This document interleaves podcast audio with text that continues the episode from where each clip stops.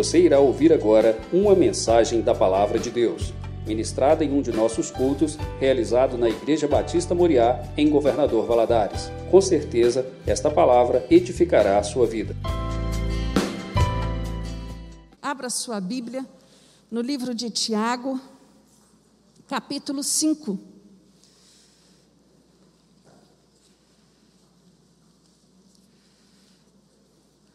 Nós estamos aí caminhando para o fim do estudo dessa carta. Hoje é a penúltima aula.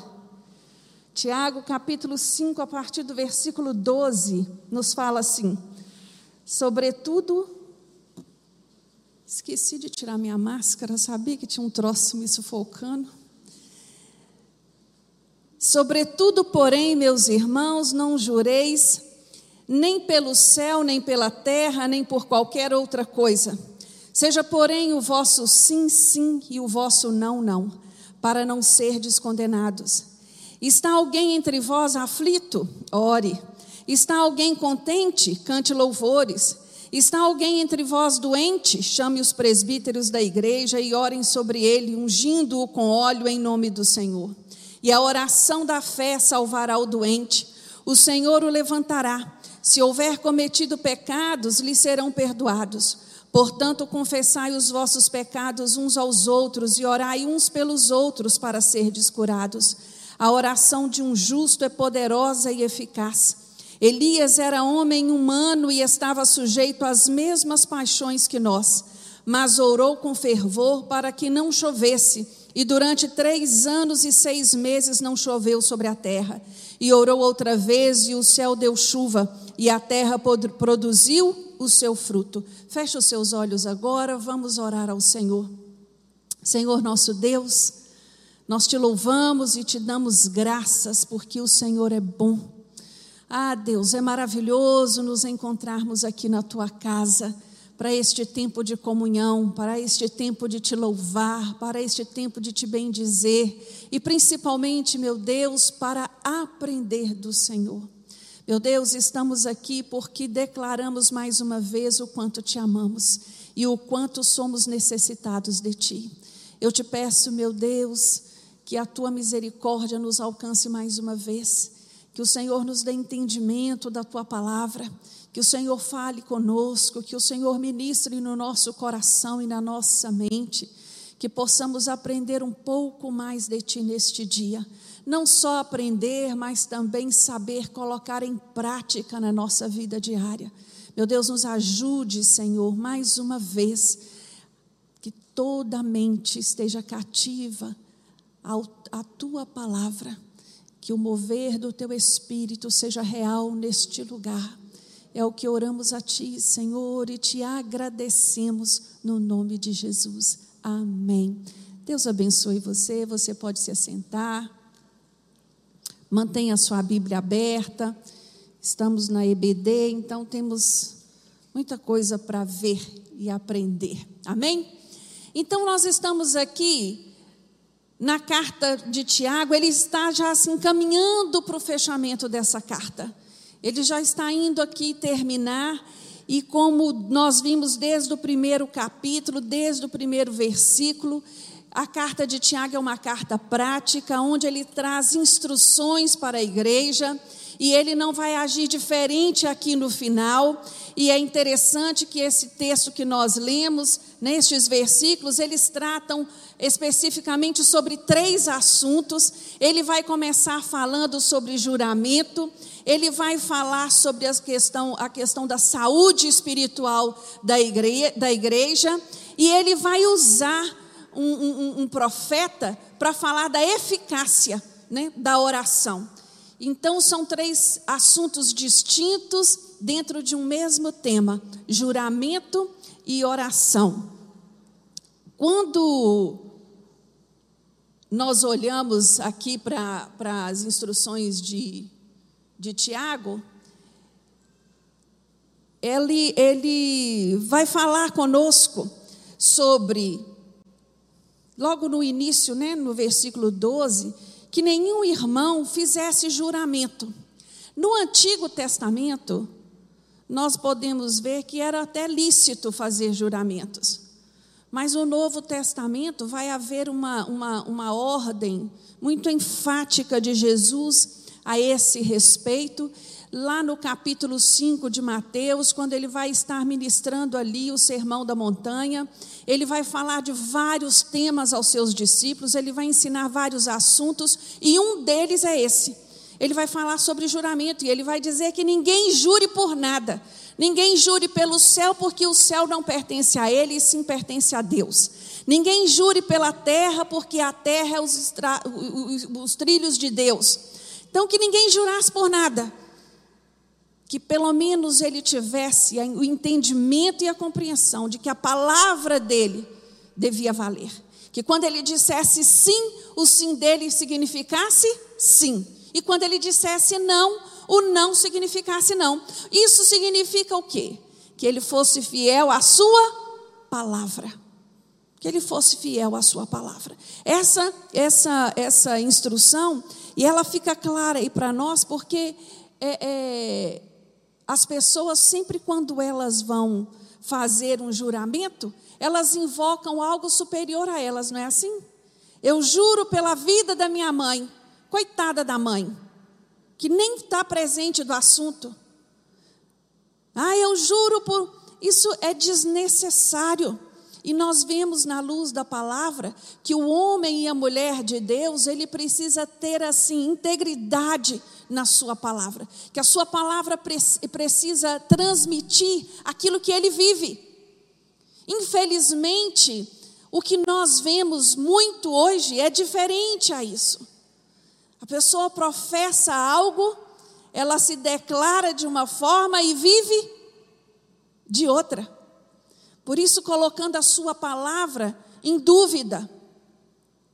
E não é isso que a Bíblia instrui ao homem e à mulher de Deus, né? porque isso não agrada ao Senhor. Nós servimos a um Deus imutável, nós servimos a um Deus fiel. A palavra de Deus nos fala em 2 Timóteo 2,13 que se somos infiéis, ele permanece fiel. Ele permanece fiel. E assim tem que ser a nossa palavra. Nós devemos cumprir aquilo que nós dizemos, independente da fidelidade do outro, independente da ação do outro, independente das circunstâncias. Ah, eu prometi, eu prometi te amar, eu prometi ser fiel a você, mas você mudou muito.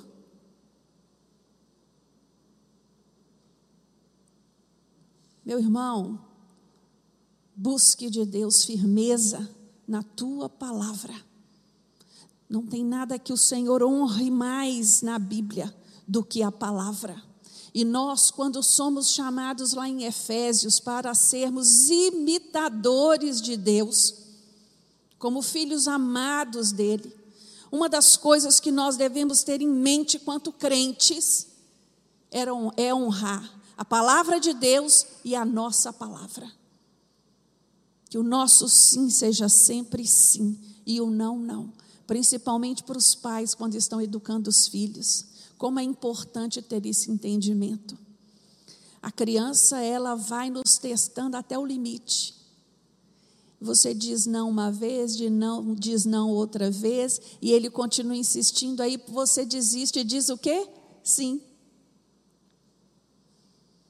mas que o seu sim seja sim e o seu não seja não. Que possamos ser homens e mulheres de Deus de palavra. Amém? O próximo assunto, espero que não tenha dúvidas sobre esse tema. O próximo assunto é sobre oração como um ato de fé. Oração como um ato de fé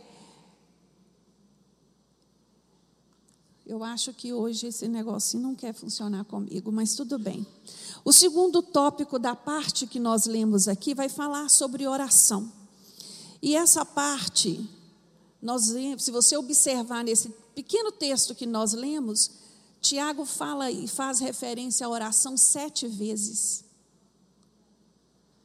Para enfatizar o, a importância de orar. O que Tiago quer é, é, é, é fazer com que nós tenhamos o um entendimento de que às vezes desperdiçamos muito tempo e energia quando tentamos viver a vida sem oração. Obrigada. Nós buscamos soluções em todos os lugares e deixamos para orar por último. E o que Tiago está dizendo aqui a mim e a você, a importância de orarmos. E é lindo porque quando nós olhamos para a Bíblia, nós vamos ver Jesus passando uma grande parte do seu tempo ensinando os seus discípulos a importância de orar, o, como devemos orar e o que devemos orar. Até Jesus, se nós observarmos, o povo não tinha essa prática de dirigir a oração diretamente a Jesus. Eles iam até os profetas e os profetas faziam essa oração. Os reis oravam, né, aqueles que tinham é, é, é, é reconciliado com o Senhor.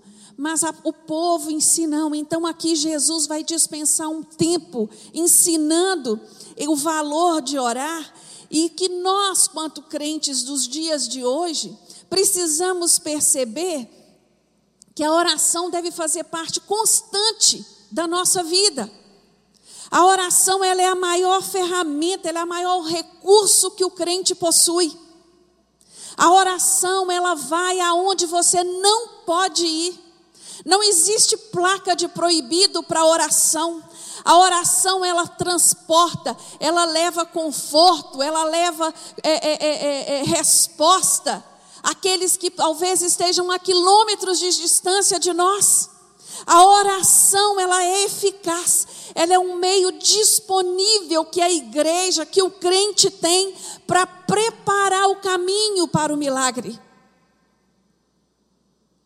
E é impressionante, assim, quanto a oração ela é preciosa. Ela é mais preciosa do que nós imaginamos, por isso há uma luta no mundo espiritual para impedir você e eu de orarmos. Quantos cultos de oração nós temos aqui na nossa igreja, específicos para orar? Você faz parte de algum desses? Para e pensa, meu irmão. É necessário orar. E às vezes nós pensamos assim: ah, eu oro na minha casa, louvado seja Deus por isso mas a oração em comunhão, aquela oração em concordância. Ah, meu amigo, ela é diferente, ela é especial. Aquela oração que quando eu tiro um tempo, por exemplo, três horas da tarde do meu dia, eu vou orar. Meu querido, isso move o coração de Deus. Coloca na sua agenda um tempo para você fazer parte. Um tempo para estar nessa reunião de oração, seja de segunda, de terça, de quinta, de manhã, de domingo, hoje às 18h30. Agende um tempo para orar, porque é disso que o Senhor está falando conosco nesta tarde. Através da oração, nós podemos entrar nas casas, nos hospitais, nos tribunais, nas repartições, ministrar conforto. Quantas batalhas nós já vencemos através da oração. É isso que Tiago está falando e nos encorajando nesta manhã. E ele vai tratar aqui, a partir do versículo 13, ele vai fazer três perguntas muito específicas e que nós vamos buscar refletir nessas perguntas e o que é a resposta para cada uma delas, porque ele pergunta e responde. Diz para mim e para você. A primeira pergunta que Tiago faz é: está alguém entre vós aflito? Está alguém entre vós aflito? Qual é a resposta dele? Ore. Eu vejo aqui duas duas verdades fundamentais para a minha vida e para a sua. Quando ele diz simplesmente: há alguém entre vós aflito, ore. Primeira verdade que eu vejo neste texto diz: ao invés de murmurar, ao invés de reclamar, ao invés de buscar culpado, busque em oração a solução das suas lutas. Vai orar. Vai orar. Existem pessoas dentro da igreja sofrendo, irmãos? Existe. Existe, nós somos humanos. As nossas lutas, elas não findam. Nós temos intervalos, nós temos tempos assim de tranquilidade. Mas as lutas vêm e vão, vêm e vão e nós estamos ali, né? Apesar até porque passamos por os infortúnios da vida, seja na questão da saúde, seja na questão financeira, seja nas questões de relacionamento familiar. São tantos os problemas que nós lidamos nesta vida e que nos fazem sofrer. Então, existem tempos. Existem tempos de provações, existem tempos de sofrimento, existem tempos de perseguições, mas aqui Tiago diz a mim e a você: ore. Em vez de murmurar contra Deus, em vez de murmurar contra os irmãos, nós devemos o quê? Orar e apresentar estas causas diante de Deus. Em segundo lugar, a verdade que eu vejo neste texto é de que Deus muda as circunstâncias pela oração. Deus muda. Às vezes nós olhamos para o problema e com a nossa limitação e a nossa incapacidade, nós não alcançamos a dimensão. Nós não podemos perceber além do que está aqui bem à nossa frente. Mas o nosso Deus vê ele vê o futuro, ele vê além e ele vai trabalhando ao nosso favor. E ele muda as circunstâncias. Ele pode não mudar as circunstâncias externas, mas ele muda as circunstâncias internas. Quando eu oro, quando eu busco ao Senhor, Ele me dá força para enfrentar as minhas lutas, para enfrentar as minhas dificuldades para enfrentar as minhas provações, para enfrentar os meus problemas e para cumprir o propósito de cada um deles na minha vida. Nós já estudamos aqui inúmeras vezes que o problema na vida do crente não é à toa, ele tem um propósito a cumprir ele tem um, um, um, objetivo. O Senhor, Ele usa os problemas pedagogicamente para ensinar a mim e a você, para moldar o nosso caráter, para nos tornar pessoas melhores. Então, não olhe para o problema com um discurso de vitimização, porque não é isso que o Senhor tem para mim e para você. Ele quer nos ver de cabeça erguida, lidando com as dificuldades que, que batem a nossa porta. Esse é o projeto de Deus para nos fortalecer. Quando olhamos para a Bíblia, nós vemos Paulo orando a Deus e pedindo: Senhor, me ajuda com esse espinho na carne, tira ele de mim. Está pesado, está difícil. E a resposta que, que Paulo vai receber é: a minha graça te basta. O que isso significa? Paulo recebeu força para lidar com o problema dele. O problema dele não foi solucionado. Mas Paulo foi fortalecido. As circunstâncias dentro de Paulo mudaram. Jesus, quando ele ora ao Pai, dizendo: Senhor, se for possível aparta de mim este cálice. O cálice não foi apartado, mas Jesus foi fortalecido naquela noite para passar pela cruz. Assim é comigo e com você até os dias de hoje. Então, pela primeira pergunta de Paulo, está alguém sofrendo? Ore, ore, e ore incessantemente. Seja perseverante na sua vida de oração. A segunda pergunta que Paulo é, é, faz: está alguém alegre?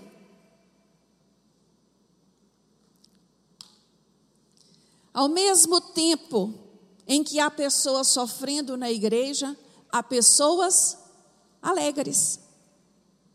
Não é assim? Ao mesmo tempo, porque a vida ela é assim. Só que eu entendo na luz da palavra que o crente maduro, que o cristão maduro, ele canta até no sofrimento. Porque, irmãos, você há de convir que cantar quando tudo está bem é muito fácil. É muito simples. Agora, louvar a Deus quando você está acorrentado, quando você está enjaulado, quando você está cercado, é outra história. A Bíblia traz um exemplo para nós, lá no livro de Atos, no capítulo 16. Paulo e Silas na prisão. E é lindo porque o versículo 25 diz assim: perto da meia-noite. Ô irmãos, é de noite que o negócio fica estreito, não é? Quando você está doente, o pior momento da enfermidade é que horas? À noite. Quando você está angustiado com um problema e você perde o sono, o pior momento é qual? No meio da noite. E aqui não foi diferente para esses homens. Paulo e Silas estavam acorrentados. E Paulo diz a Silas: Vamos orar, vamos cantar. E a Bíblia diz no versículo 25 que era perto da meia-noite, Paulo e Silas oravam e cantavam hinos a Deus, e os outros presos os escutavam. Como isso é importante. Paulo e Silas estavam ali dentro daquela prisão, testemunhando da sua alegria em servir ao Senhor, da honra de fazer parte do exército do Senhor, do entendimento, do privilégio de estar passando pelaquela prova em nome de Jesus. Era esse entendimento que Paulo e Silas tinham. E ali a Bíblia nos relata que no auge daquele louvor, daquela oração, acontece um terremoto. Ah, eu amo o agir de Deus. Eu fico maravilhada, porque eu penso assim: Paulo e Silas, como eu e você, com certeza no coração tinha esperança de Deus mandar um anjo e soltar eles dois, como fez com Pedro. Com, com Pedro. Não é quem sabe Deus manda um anjo aqui. Mas não. Deus não age de acordo com os nossos com as nossas ideias. Deus simplesmente manda um terremoto. Eu fico maravilhada com isso. E aquele povo, aqueles presos, aqueles policiais, todo mundo ficou apavorado. E o terremoto fez uma coisa sobrenatural. Quebrou as correntes. Vocês estão entendendo, irmãos, a dimensão da oração, do poder da oração? Quando nós vamos no Antigo Testamento, nós encontramos em 2 Crônicas, no capítulo 20, o relato de uma guerra. Eu confesso para vocês que esse capítulo 20 de 2 Crônicas é um dos meus textos preferidos da Bíblia. Eu posso ouvir pregação sobre ele quantas vezes for necessário e posso pregar sobre ele também inúmeras vezes, porque todas as vezes o Senhor fala ao meu coração. Mas ali no capítulo 20 de 2 Crônicas, Josafá era o rei da época e ele recebe uma notícia assustadora de que uma grande multidão de inimigos vinha contra ele. E Josafá, a Bíblia diz que Josafá temeu pela sua vida e pela sua cidade, pelo seu povo. E Josafá começa a orar, e ele começa a falar com Deus, e ele vai lembrando a Deus, como se Deus necessitasse de ser lembrado.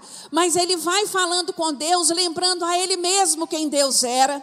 E no capítulo, no versículo 21, a Bíblia diz que ele toma conselho com o povo e ele ordena os cantores para cantarem ao Senhor louvor por causa do esplendor da sua santidade. E nesse momento é estabelecido que quando saíssem a batalha, os cantores iriam na frente, louvando e cantando ao Senhor, e ele ainda diz o que seria dito nesse louvor. Seria dito assim: olha, rendei graças ao Senhor, pois o seu amor dura para sempre. Aleluias. Você pode imaginar vencendo esta batalha dessa forma?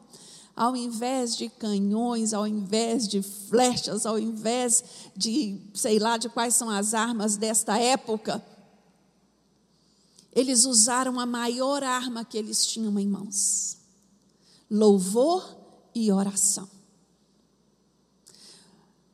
Às vezes, quando nós olhamos aqui, né, está alguém entre vós alegre,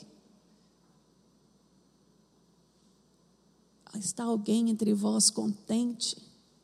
Às vezes, nós passamos do caminho da alegria para o caminho do vale numa velocidade tão rápida, não é? Às vezes pode acontecer até no mesmo dia. Eu me levanto feliz, disposta com os projetos que eu tenho para o dia de hoje, e aí de repente olho para o meu cônjuge, ele está passando mal, você vai para o hospital e vê a vida dele por um triz. Isso tudo num dia. É assim a vida do crente. Nós passamos momentos específicos de contentamento com o Senhor, de alegria, né, com a família e tudo, mas as coisas podem mudar. Agora vejo, você olha para Paulo e, e, e vê Paulo dizendo assim: Eu aprendi a ser contente em todas as circunstâncias. Como eu gosto desse verbo, eu aprendi. Porque ele não nasceu sabendo, ele buscou. Ele, ele buscou aprender a ser contente com Deus em todas as circunstâncias. A alegria, meu irmão, deve ser a marca constante no cristão. Tiago, lembra a importância do uso da língua nos momentos da alegria. Por isso ele diz a nós: tem alguém feliz? Cante, reconheça, porque toda boa dádiva só vem de um lugar, só vem de Deus, o Pai das luzes. Nós temos que reconhecer o valor de Deus nos mínimos detalhes da nossa vida de cada cuidado dispensado a nós, de cada milagre recebido no dia de hoje. Olha que milagre lindo nós estamos vivendo hoje. Essa igreja cheia. Meu coração alegra. Não sei se você observou, nosso grupo de louvor aqui, quase todo mundo estava aqui hoje. É maravilhoso é maravilhoso você olhar e saber que cada irmão que você ama está aqui. O Senhor tem o ajudado, tem o poupado e tem guardado. Isso é motivo de alegria. E eu vejo nesta, neste texto como Tiago faz essa, essa, essa ligação, como ele tenta mostrar para nós que oração e louvor estão intimamente relacionados. Intimamente. Tem louvores que nós entoamos que são verdadeiras orações ao Senhor. E é isso que Tiago está tentando né, ensinar aos irmãos da igreja. E a terceira pergunta que Tiago faz da oração, a respeito da oração, é se tem alguém doente entre vós. Tem alguém doente entre vós? E aqui ele vai dar uma orientação muito específica. Ele está falando aqui de cura de cura física ligado à cura espiritual. Eu gostaria muito de abrir um parênteses e deixar muito claro aqui que, apesar de Tiago não fazer menção né, a médico, a remédio, ele não está anulando aqui o papel desses homens na nossa vida. Mas também, mesmo quando vamos ao médico, nossos olhos precisam continuar firmes no Senhor. Quando nós tomamos um remédio para dor de cabeça, nós clamamos ao Senhor para que aquele remédio faça efeito. Quando nós entramos numa sala de cirurgia, nós clamamos ao Senhor para que Ele direcione cada passo que vai ser tomado ali. Nós temos que ter esse entendimento de que, sem a mão do Senhor, sem a cura eficaz do Senhor, nós não alcançamos nada. Deus deu inteligência ao cirurgião, Deus deu inteligência ao médico, Deus deu inteligência aos enfermeiros para nos ajudar, para cuidar de nós. Mas nós precisamos invocar sempre a oração, a oração de cura sobre a nossa vida e ter os nossos olhos postos no Senhor. E eu gosto muito dessa, dessa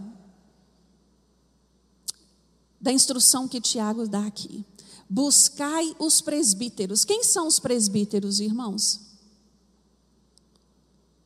São os pastores da igreja. São os pastores. Não é buscar. Você me desculpa, mas eu vou falar. Não é buscar irmãozinho lá não sei aonde, uma irmãzinha lá não sei aonde. Não estou desacreditando de ninguém. Às vezes, tem irmão doente e nós não ficamos nem sabendo. Porque ele não se deu o trabalho de pedir para avisar aos seus pastores.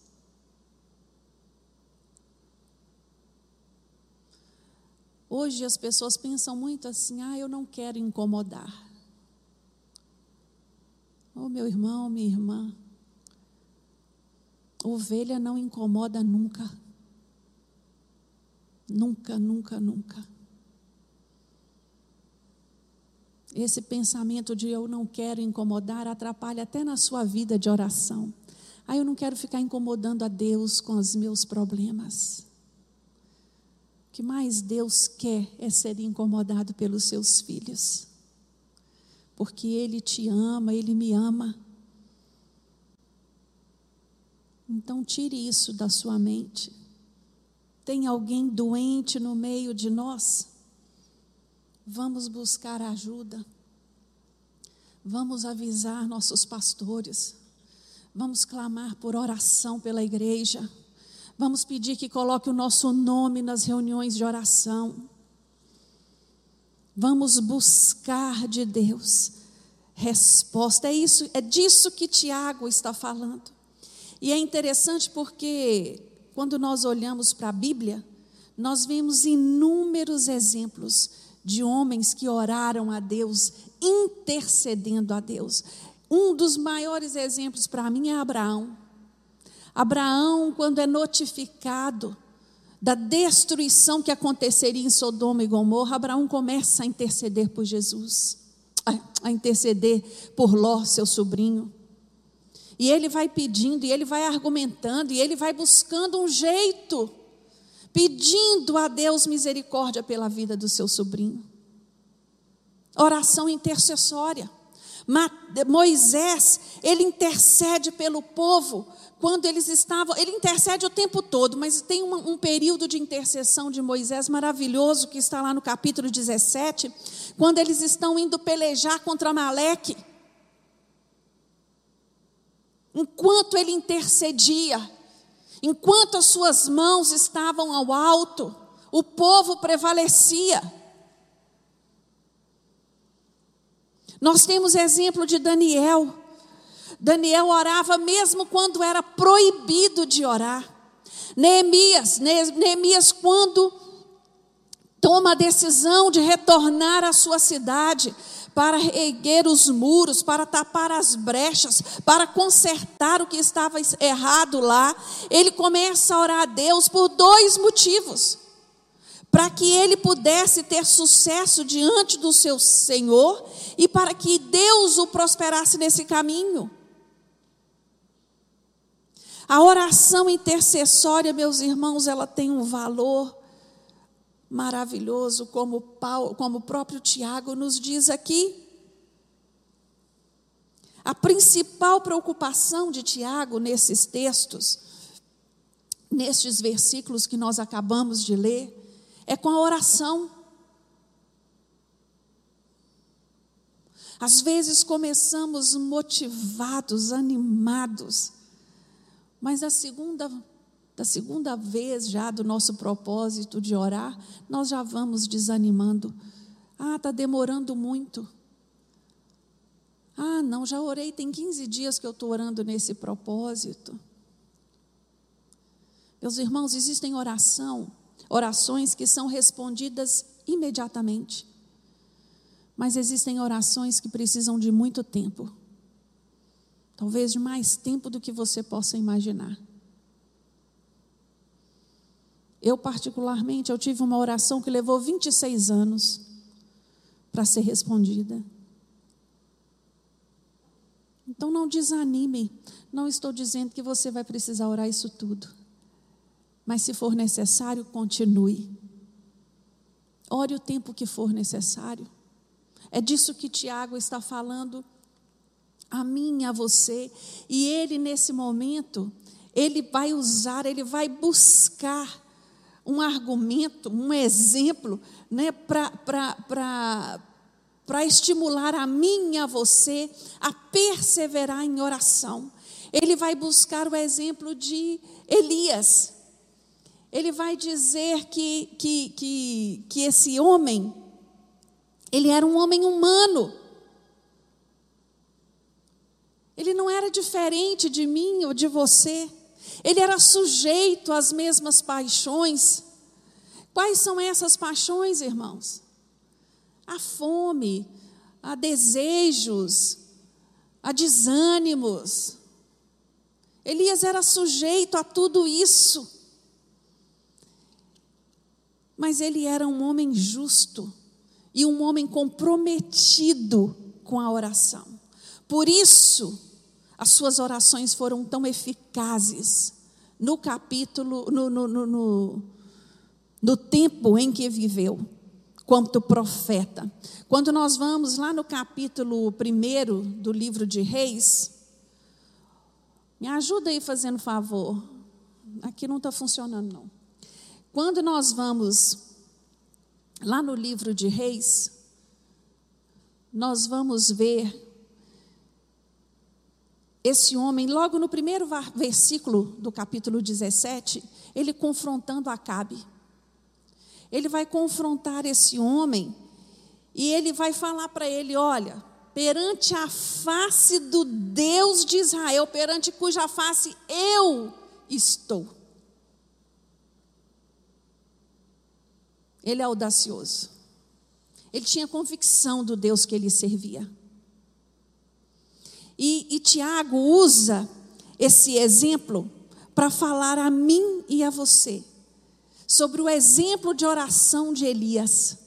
Quem era Elias? Ele busca esse exemplo lá no Antigo Testamento para falar comigo e com você que tipo de crente eu e você devemos ser como a minha oração deve ser. Quando eu busco olhar as características deste homem, estudando estes capítulos 17, 18 e 19, você vê que Elias ele não é, ele era um homem ousado e determinado.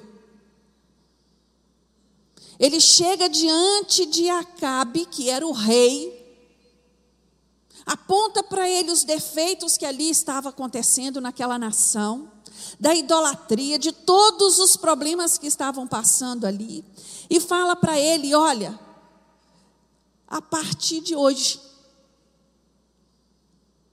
vai ficar sem chover aqui três anos e seis meses. Eu, eu, eu olho para essa para essa oração e eu fico assim, maravilhado.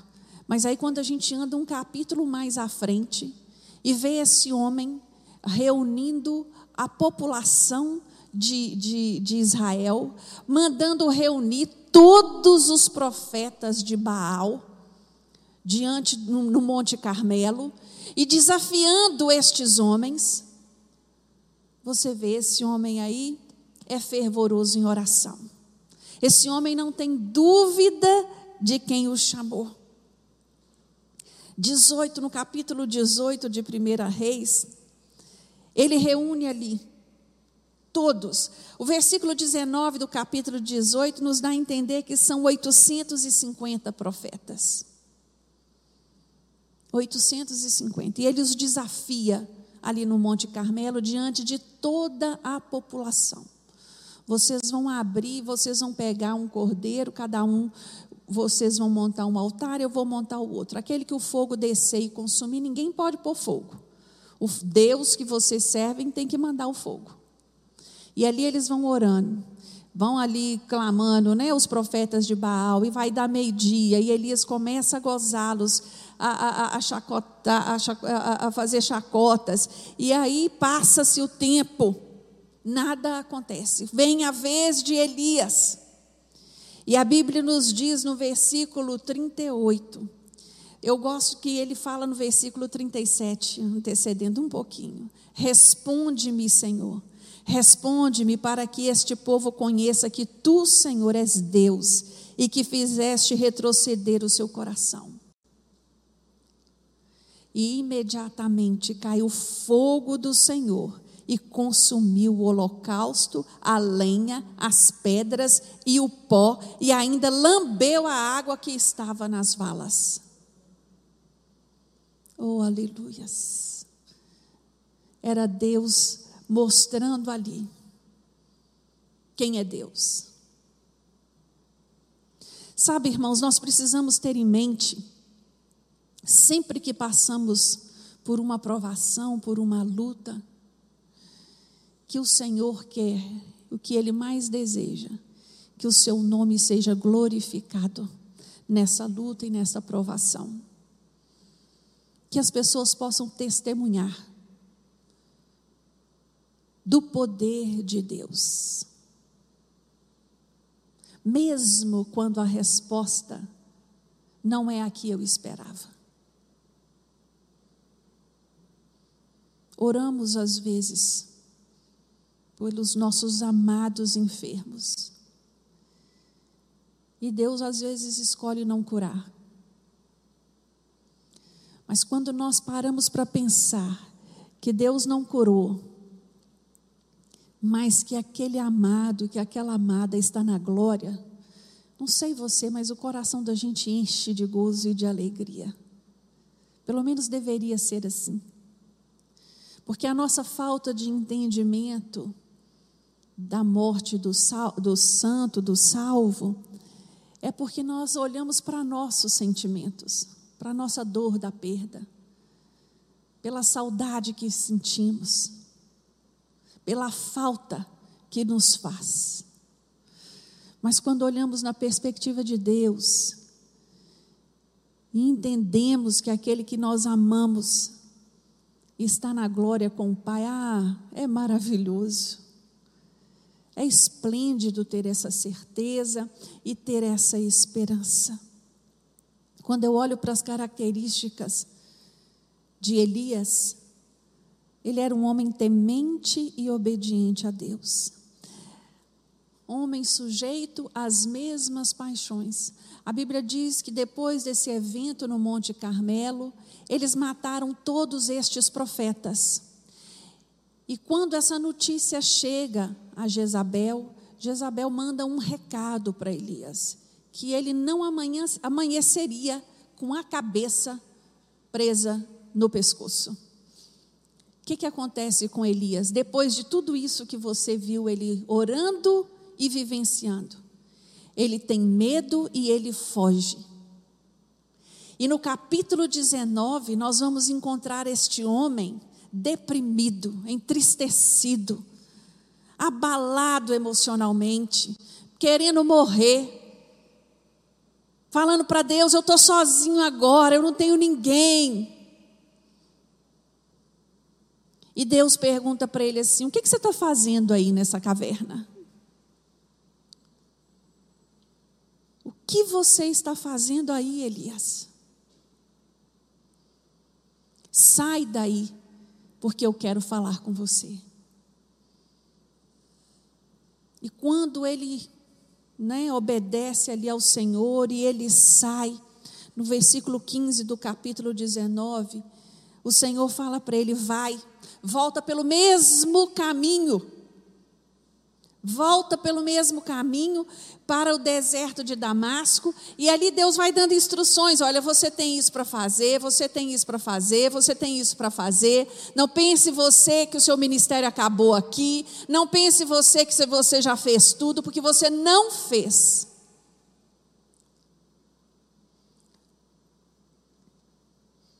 E foi isso que ele, ele fez e obedeceu.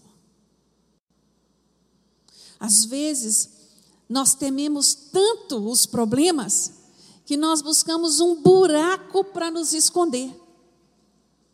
Acreditando que naquele buraco ninguém vai nos encontrar, que naquele buraco eu vou ficar quietinha, ninguém vai mexer comigo, que naquele buraco eu vou ficar ali chorando as minhas lamúrias e os meus problemas, remoendo as minhas decepções e as minhas dores, até que o Senhor me leve porque é isso que eu quero, eu quero é morrer.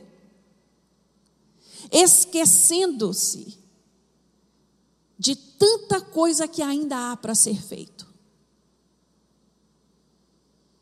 Quando Elias se lamenta e começa a dizer que está sozinho, Deus fala para ele: Eu conservei sete mil que não se dobraram os joelhos a esses pagãos.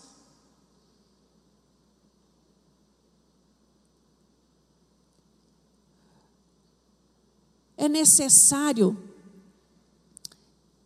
que nós aprendamos a tirar um pouco o olho do nosso umbigo e olhar um pouco mais à nossa volta.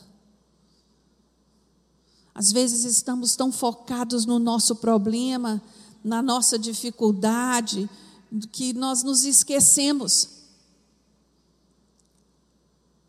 Elias, quando se viu ameaçado, eu penso que a primeira coisa que Elias pensou, fui abandonado por Deus. Depois de tudo que eu fiz. Não é assim? Quando a luta se avoluma de uma forma muito grande diante de nós, a primeira questão nossa é essa: Deus me abandonou. Deus não está vendo que eu não aguento, Deus não está vendo que eu não dou conta, Deus não está vendo que eu não consigo.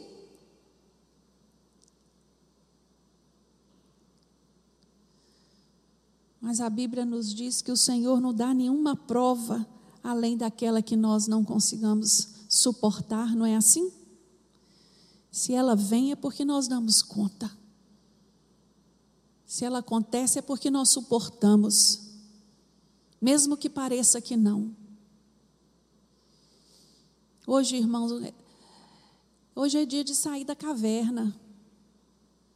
Muitos do que estão nos ouvindo nesta manhã Saia dessa caverna onde você tem se escondido. Enfrente, enfrente a vida, enfrente os problemas, enfrente as lutas. Ah, eu queria que o mundo acabasse em barranco para eu morrer encostado.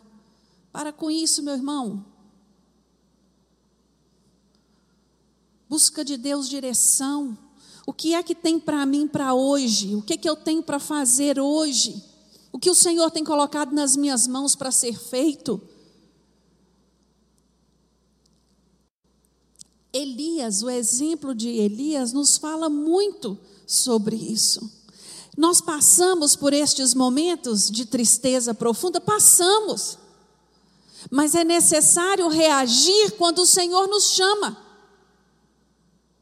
Foi o que aconteceu com Elias ali naquela caverna.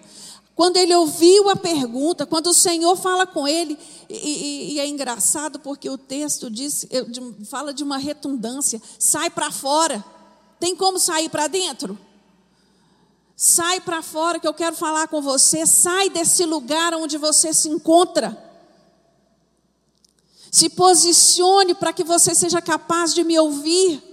É isso que Deus está falando conosco. E ali ele recebe uma ordem. O que eu aprendo com Elias é que a oração ela deve ser um exercício diário para manter uma transparência na minha vida.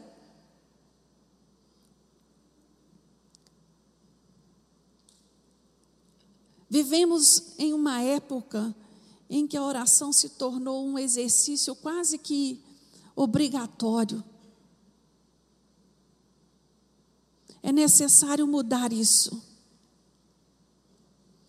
Por tudo que nós vimos a respeito da vida de Elias, uma coisa nós podemos afirmar: Elias era um homem comum nas mãos de um Deus incomum. Elias vivenciou né, a eficácia da oração, fazendo a perfeita vontade de Deus, buscando estar no centro da vontade de Deus. 1 João 5,14 nos diz assim: Esta é a confiança que temos nele, que, se pedirmos alguma coisa segundo a Sua vontade, Ele nos ouve. Não somente devemos orar, segundo a vontade de Deus, como também devemos estar no centro da vontade do Senhor. Nós vemos nesse estudo que nós não podemos esquecer nunca que estamos apenas de passagem aqui. Que o anseio da nossa alma é encontrar com Jesus. E isso vai acontecer a qualquer momento. Nós não temos dúvidas disso. Ontem eu estava vendo o noticiário em uma cidade na Califórnia, ela desapareceu nas chamas. Não sobrou nada. Uma cidade inteira. Todos os anos os Estados Unidos sofrem muito com os fogos, com fogo, né, com essas queimadas que acontece por causa do nível de calor muito alto e da sequidão. E eu olhando o desespero daquelas pessoas, era um cenário de guerra, só tinha cinzas, sabe, monturo. E aí eu fiquei pensando comigo, essas casas, esses carros, eles têm seguro. Né? Lá por lei tem que ter. Então eles vão ser reembolsados nisso. Mas e a história de toda uma vida guardada dentro de uma casa? As fotos desde a infância dos filhos, dos netos. Coisas tão valiosas que o dinheiro não pode pagar. Tudo destruído, num piscar de olhos, porque a, o, o jornal disse que não houve tempo para nada. Se não houve tempo para tirar o carro, muito menos para tirar alguma coisa de dentro de casa. Quando nós olhamos para essas notícias, nós ficamos assim, às vezes indiferentes. Ah, isso é tão comum. Todo ano o fogo acontece naquela região, como acontece em outras também. Nesse momento também o norte da Grécia, uma parte da Turquia estão sofrendo terrivelmente com esses fogos. Mas quando você olha para uma notícia dessa e vê aquela cidade daquela forma, ah, meu irmão, para e pensa. Para e pensa. Com toda a tecnologia que o homem alcançou, com todo o avanço que o homem alcançou, o homem não tem sido capaz de deter a força da natureza. Ele não tem força para lidar com isso. Semana passada nós estávamos conversando sobre os problemas que nós temos vivido nos últimos cinco anos. E aí eu, eu, o pastor fez menção a alguns, eu, eu tive a curiosidade de ir à internet pesquisar. Começando em 2015, com a queda da barreira de Mariana. De lá para cá, cada ano foi um problema agravado e a dor e o número de perdas maior. Então é isso que nós temos vivenciado nesta sequência. Nós nos esquecemos muito rápido. Eu, por exemplo, já tinha esquecido que Mariana tinha sido em 2015. Porque nós somos assim, nós vivemos tão assim, né? Movidos no dia a dia que vamos esquecendo estas coisas.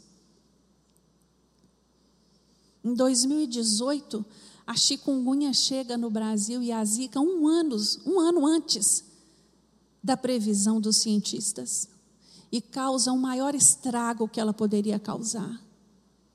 Você já parou para pensar por que que nós, dotados com toda a inteligência que nós temos, nós ainda não conseguimos exterminar esse mosquito e nem criar uma vacina? O meu irmão, é necessário parar para pensar. Pensar no que está acontecendo à nossa volta. Às vezes nós ficamos muito descuidados com as coisas de Deus, tão preocupado com o nosso trabalho, preocupado com o nosso ganho, preocupado em resolver as nossas situações do dia a dia, que vamos esquecendo porque o Senhor nos resgatou. Vamos esquecendo do valor do sacrifício de Jesus. Louvado seja o Senhor que nós ainda temos a Santa Ceia acontecendo, porque esse memorial ele tem esse essa meta de nos lembrar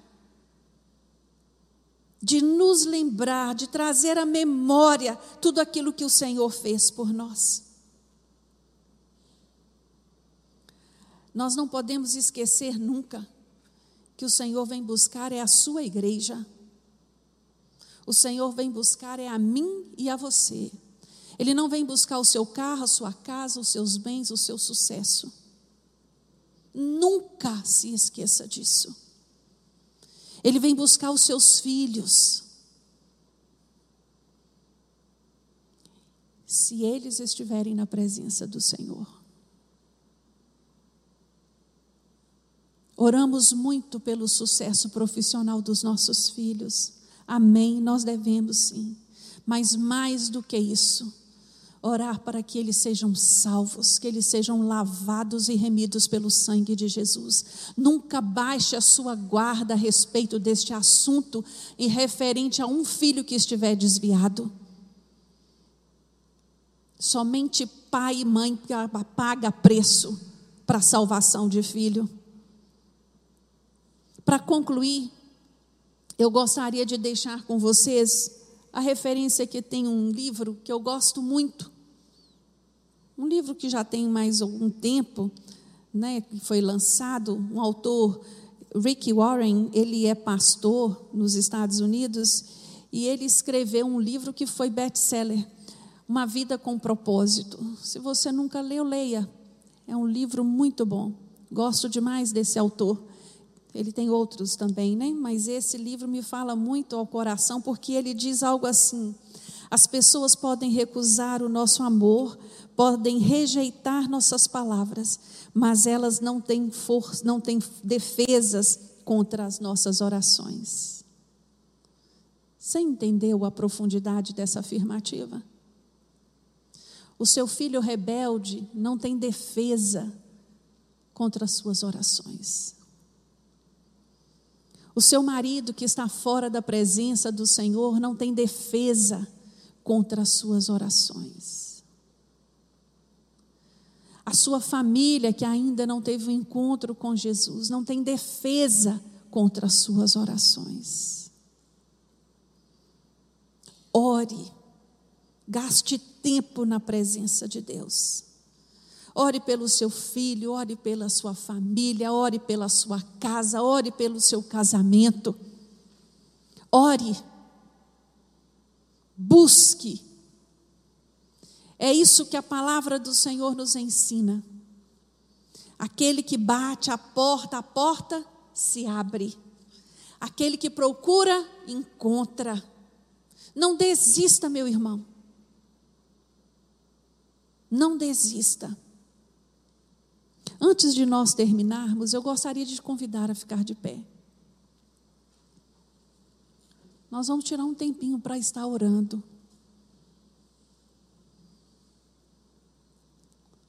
Oração nunca é demais.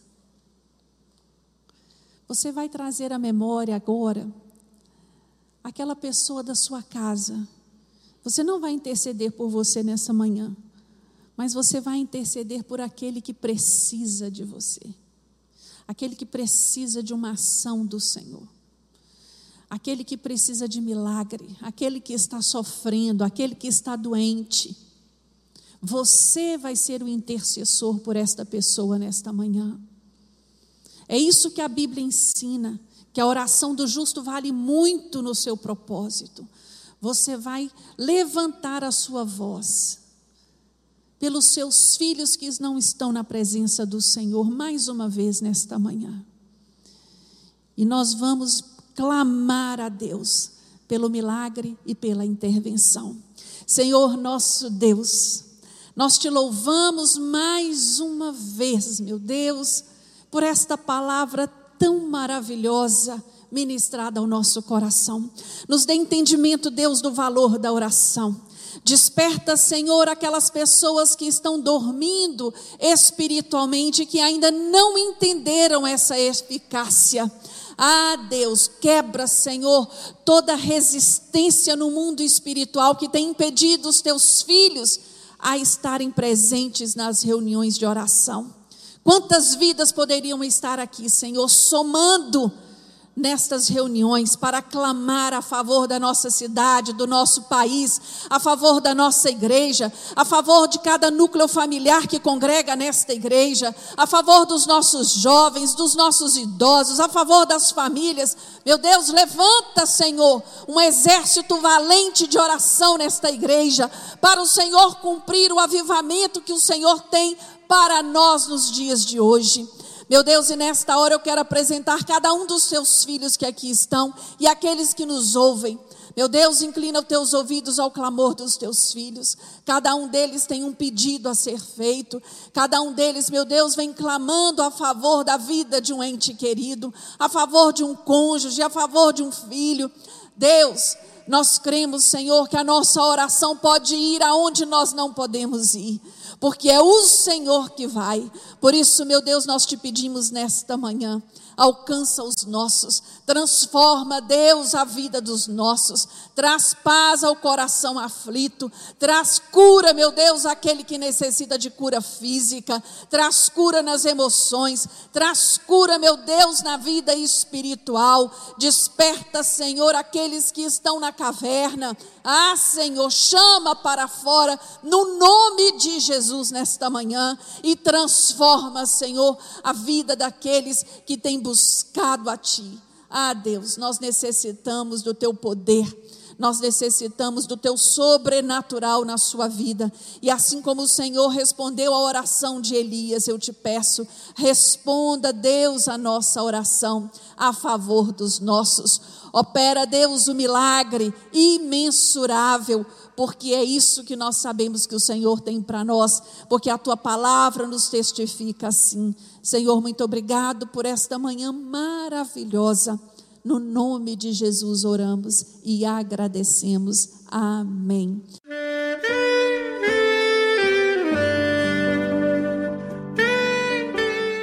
Querido amigo, Deus se interessa por você. Ele conhece as circunstâncias atuais da sua vida. Não hesite em buscá-lo. Em Jeremias 33, versículo 3, ele nos diz: Clama a mim e responder-te-ei, e anunciar-te-ei coisas grandes e ocultas que não sabes. Esperamos que a mensagem ouvida tenha falado ao seu coração e que você e sua família sejam abençoados pelo Senhor Jesus.